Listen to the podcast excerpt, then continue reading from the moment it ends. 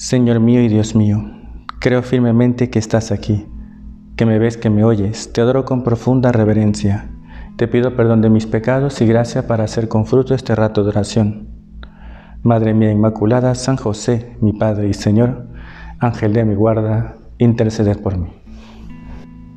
No hay mejor lugar, no hay mejor lugar para tener un rato de oración para encontrarnos con Jesús que delante del sagrario. No hay mejor lugar para rezar que delante de Jesús, allí, oculto en el sagrario. Eso es siempre un motivo de alegría. ¿Por qué? Porque tú y yo sabemos que en cada sagrario está Dios. Y eso es magnífico. El pueblo de Israel en el Antiguo Testamento estaba contento porque, decía el pueblo, nosotros tenemos un Dios cercano. ¿Quién puede tener un Dios cercano como el, Dios de Israel? Y estaban contentos porque durante el peregrinar en el desierto, Dios estaba en una tienda, era la tienda del encuentro, el tabernáculo. Y estaban contentos porque dentro de las distintas tiendas de campaña había una que era donde se encontraba Dios. Y ellos sentían la presencia de Dios y reconocían que Dios estaba allí. Si supieran lo que nosotros sabemos, para nosotros Dios se encuentra en cada tienda, tabernáculo. Eso es lo que significa tabernáculo, es la tienda del encuentro. Y cuando vamos a cualquier iglesia, sabemos que Dios está allí. Lo reconocemos. Y por eso todos esos actos de piedad o esa urbanidad de la piedad que acompaña nuestra presencia en una iglesia, en un oratorio, en una capilla, porque cuando uno llega, lo primero que hace es saludar a Jesús. Qué pena a veces encontrarse con gente que, que llega a la iglesia y no saluda a Jesús que está en el sagrario. No lo hacen de maldad, de ningún modo se nos ocurre pensar. Es gente que, que no sabe, que no le han explicado. Y que a veces entra a la iglesia y no hace una genuflexión. Es verdad, no todo el mundo puede hacerla porque a veces la salud, la edad te lo impide, ¿no? Pero ¿cuántas veces sucede eso? Y cuando nos encontremos con alguien que no lo sabe, podríamos enseñar y podríamos decírselo. Hombre, también depende un poco del grado de confianza, ¿no? Porque no vaya a ser que uno va ahí con espíritu de liquid corrigiendo a todo el mundo, ¿no? Tampoco se trata de eso. Pero sí de pues, enseñarle a nuestros niños, a nuestros sobrinos, hermanitos pequeños, enseñarle dónde está Dios. En mi anterior parroquia había un pequeñín al que la mamá sí le había enseñado y el bandido siempre que me veía, pues corría a abrazarme, yo lo trepaba, ahora no lo podría levantar, ¿no? Porque ya está grandote, ¿no? Pero lo levantaba y lo miraba y le decía, le preguntaba, ¿dónde está Jesús? Y enseguida señalaba el sagrario. Ah, muy bien. ¿Dónde está Dios? Eso hay que enseñarlo. Porque eso que se enseña desde pequeño nunca se olvida, ¿eh? nunca. Que reconozcan la presencia de Dios. Algo que tú y yo ya hacemos. Algo que tú y yo, pues, reconocemos que Dios está aquí. Y qué maravilla poder visitarle. A lo mejor no es el sagrario de esta casa, pero Quizás es el de la parroquia o el de la iglesia que queda cerca de mi trabajo. Ahí está Jesús. Ahí está Dios. Señor, y te queremos decir en este primer rato de oración, gracias Señor por tu presencia. Gracias Señor porque estás aquí, porque nos acompañas, porque estás a nuestro lado. Gracias Señor porque encontramos en cada sagrario la fuerza que necesitamos para vivir cada día. Gracias Señor porque en cada sagrario encontramos consuelo.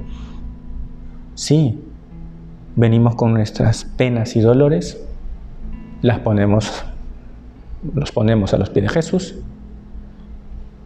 y nos consuela. Encontramos descanso, aprendemos a abandonarnos en sus manos, a pesar de todos los problemas que la vida pueda tener, porque pues la vida tiene muchos problemas. Eso es cierto. Sin embargo, reconocemos la grandeza de la presencia de Dios. Renovemos cada vez que podamos. Señor, yo sé que estás aquí. Le hemos dicho al principio, que me ves, que me oyes. Te adoro, Señor. Yo te adoro. Señor, que yo nunca deje de amarte, que nunca deje de reconocerte, que nunca deje yo de adorarte. Del Evangelio según San Marcos. En aquel tiempo, entre lo que enseñaba Jesús a la gente, dijo, Cuidado con los escribas. Les encanta pasearse con amplio ropaje y que les hagan reverencias en las plazas. Buscan los asientos de honor en las sinagogas y los primeros puestos en los banquetes. Y devoran los bienes de las viudas con pretexto de largos rezos. Estos recibirán una sentencia más rigurosa. Al Señor no le gustaba que mucha gente, entre ellos algunos escriban, no vamos a decir que sean todos, porque no se trata de generalizar, pero que algunos escribas mm, estuvieran preocupados más por, por ver que la gente les dé el primer puesto, les dé honores por las calles, a veces preocupados por los bienes, por las cosas, qué feo, ¿no? Preocupados por el dinero de las pobres viudas, ¿no? Que una viuda no es como ahora, una viuda no, no solía tener muchos bienes, porque ahora pues la seguridad social y todos estos temas pues te resuelven mucho, pero en esa época no existía la seguridad social. Y como el Señor le molesta que actúen de esa manera. Él se da cuenta que es un mal ejemplo y que lo que hacen muchos escribas es buscar el honor, ser ellos los primeros. En el fondo es que el corazón estaba lleno de soberbia. Y claro, el problema del dinero es ese. Es que si una persona se apega al dinero, vienen otros pecados después. Otros pecados caen encima los que sea, ya depende de cada persona, pero casi siempre caen otros pecados. Motivo más para no tener el amor desordenado al dinero, que nos puede pasar.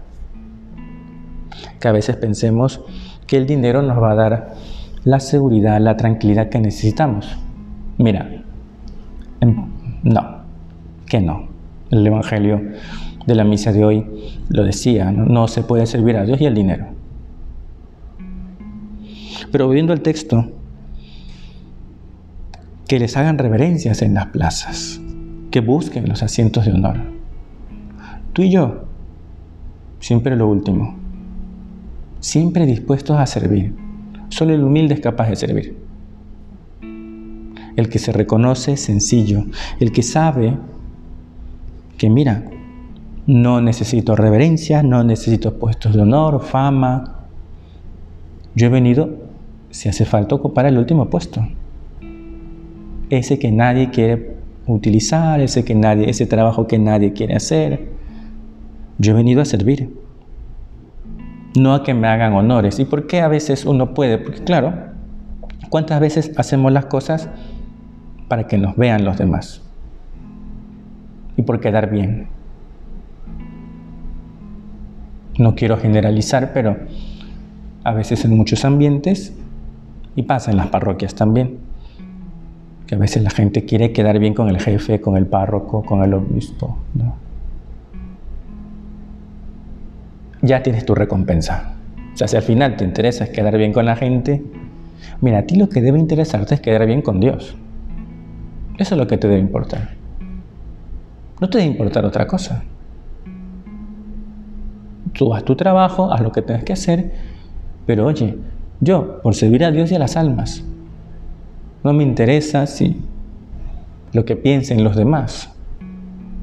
Ciertamente tampoco se trata de ser contreras y andar haciendo todo en contra de todo el mundo, pero oye, yo quiero servir a Dios. No quiero que me den gloria a mí. Lo dice el Evangelio, ya tuvieron su recompensa. Ya tuvieron su recompensa. Si lo haces para que los demás te vean, ya tuviste tu recompensa y te pierdes el cielo. Mira, no, no, no se compara la gloria humana con lo que el cielo nos promete. Y por eso el texto del Evangelio, el Señor les da duro a los escribas.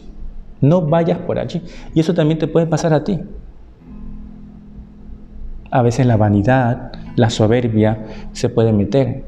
El querer siempre lucirse, el que los demás nos rindan honores. Aquí nos vienen bien las letanías del cardenal Merry del Val, del deseo de ser honrado, líbrame Jesús, de que los demás me miren mejor, pues líbrame Jesús. Valdría la pena que, que busquemos las letanías y que las utilicemos de acción de gracias en la comunión, porque nos bajan un poquito los humos. Y nos dicen, oye, ponte en tu sitio, no pretendas honores. El único honor que queremos es el cielo, no queremos otra cosa más. Y este texto del Evangelio continúa porque el, Señor dice, cuidado con los escribas, cuidado. Es, extraño ¿no? que, que el Señor advierta que tengas cuidado con un tipo de comportamiento y con un tipo de personas que se comportan de un modo. Pero el texto sigue, un texto que luego la parte que viene es bastante conmovedora, porque dice, estando Jesús sentado frente del arca de las ofrendas, observaba a la gente que iba echando dinero. Muchos ricos echaban en gran cantidad. Se acercó una viuda pobre y echó dos reales.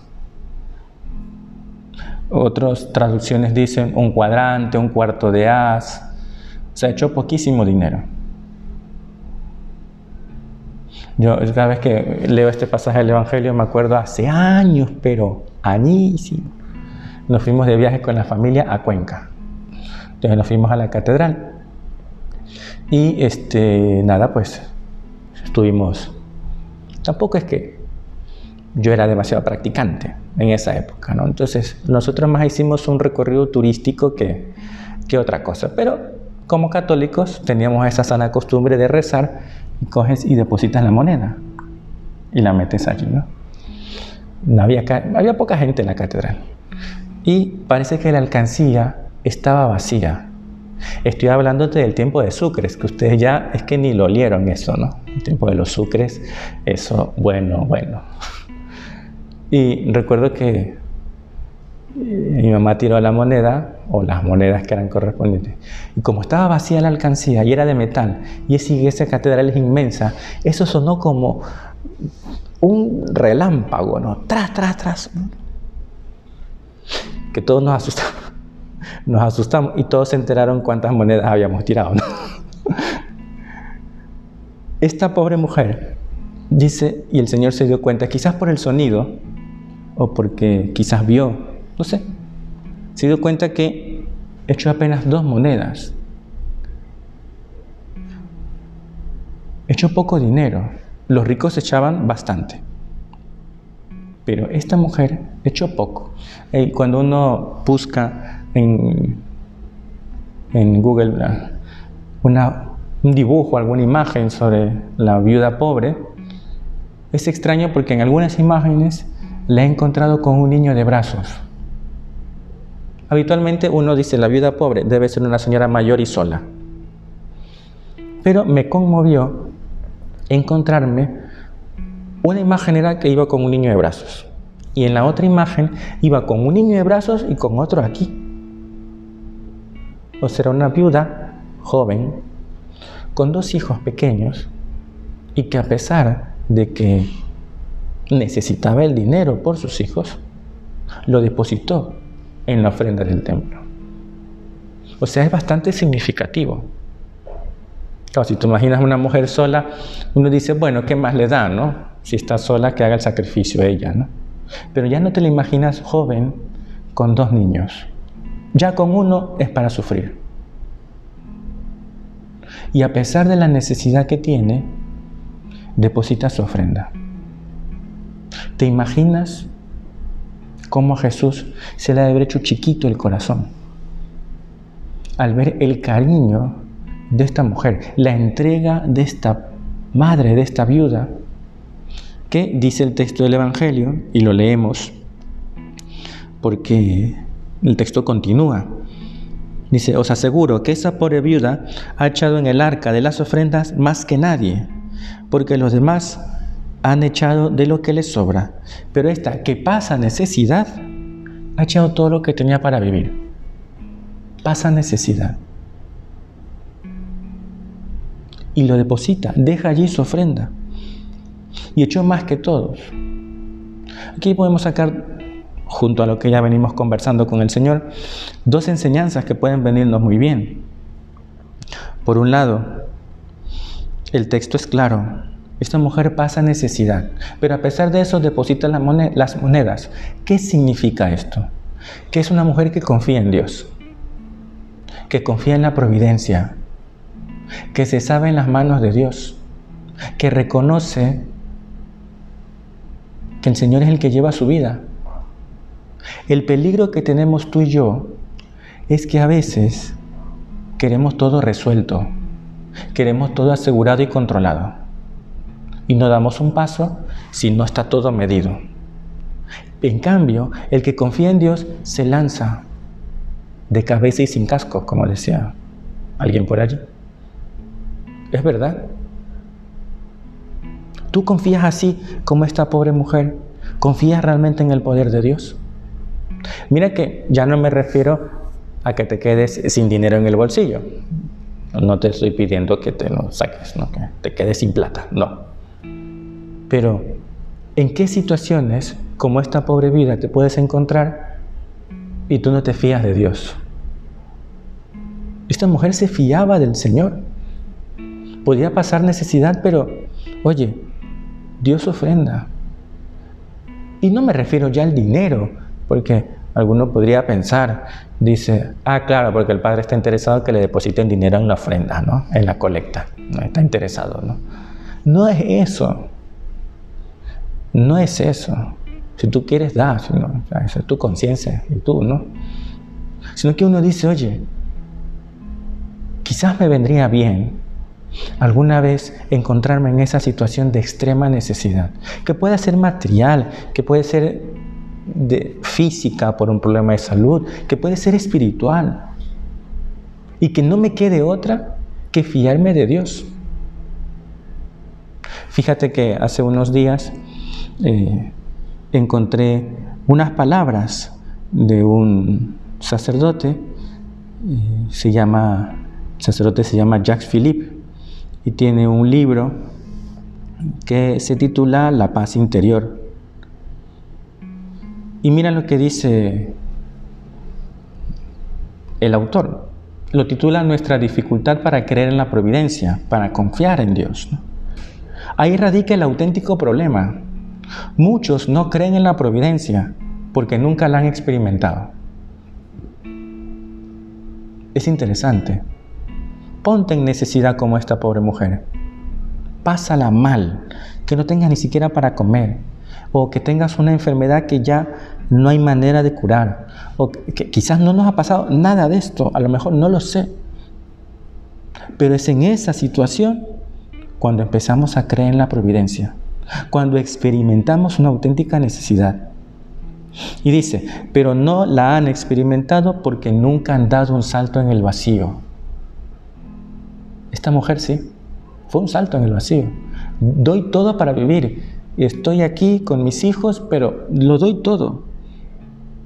Dice, y no le dejan, sigue el autor, la posibilidad de intervenir, lo calculan todo, lo prevén todo. Tratan de resolverlo todo por sus propios medios en lugar de contar con Dios.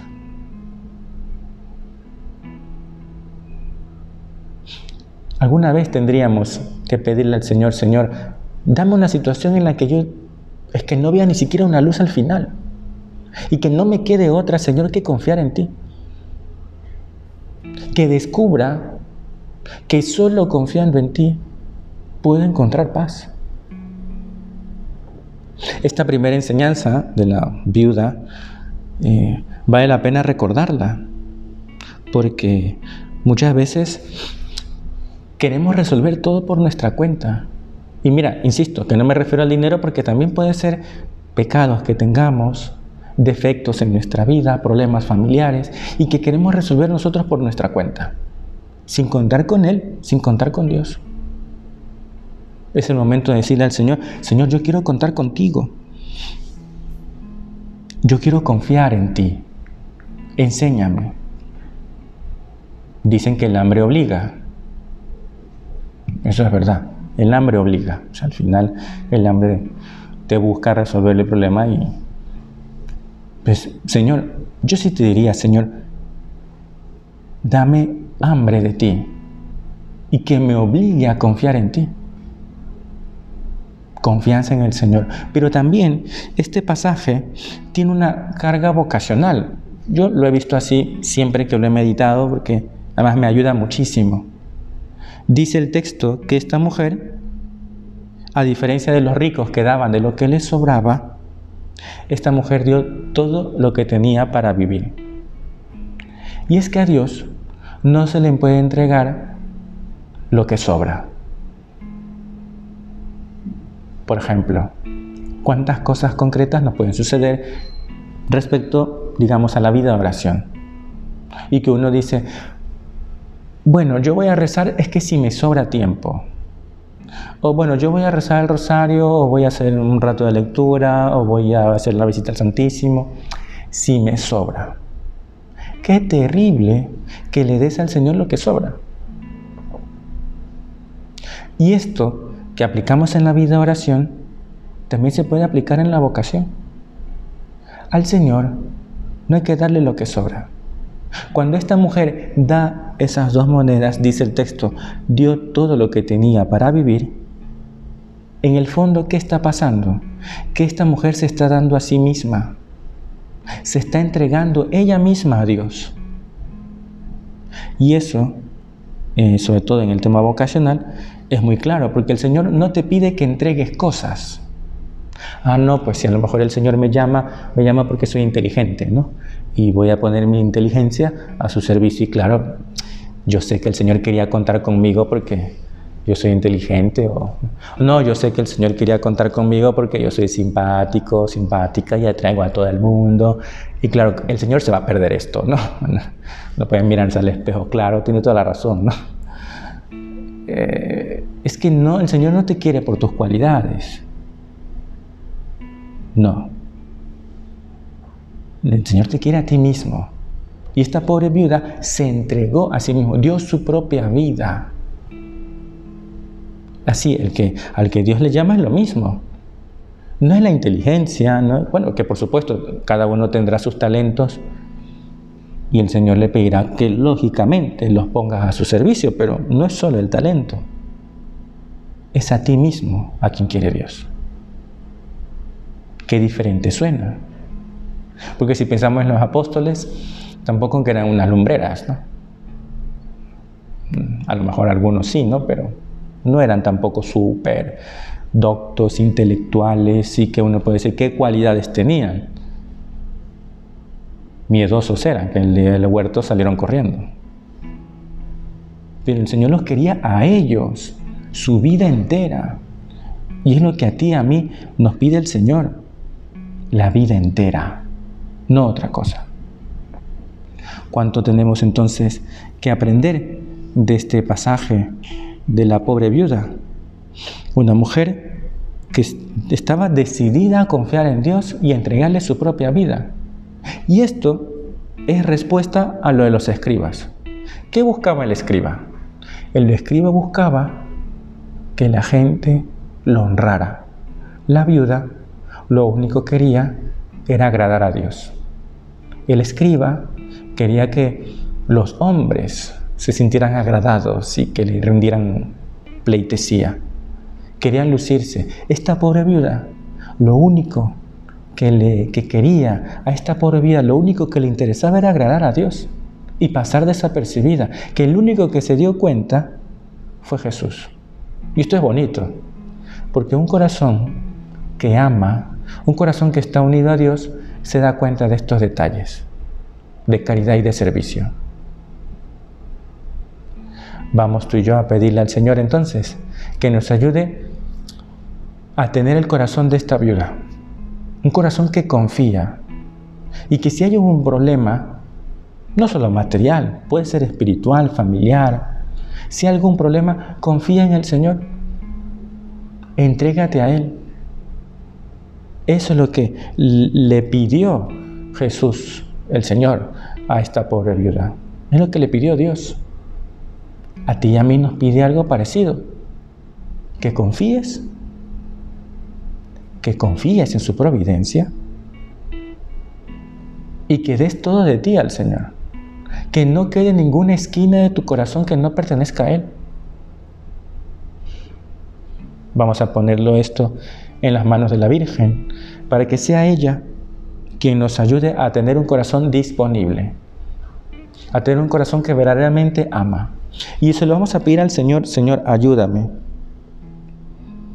Sé que no hago las cosas bien y que ya me gustaría ser más generoso que esta viuda, ¿no? Si nos pusiéramos en los zapatos de ella, yo sería capaz de hacer eso, de enternecer el corazón de Dios de decirle a Dios, Señor, aquí estoy, toma, toma lo que tú quieras. Y que el corazón, que el corazón de Dios se haga chiquito de amor, Porque lo conmovemos. Señor, que mi vida te conmueva, que mi generosidad toque tu corazón, que sea yo capaz de servir, de confiar. Hazme, Señor, un espacio en tu corazón Así como esta pobre vida se ganó un trono en tu corazón, yo quiero aunque sea una esquinita. Aunque sea una esquinita de tu corazón, para encontrar refugio, confianza y seguridad. Te doy gracias, Dios mío, por los buenos propósitos, afectos e inspiraciones que me has comunicado en esta meditación. Te pido ayuda para ponerlos por obra. Madre mía Inmaculada, San José, mi Padre y Señor, Ángel de mi guarda, intercede por mí.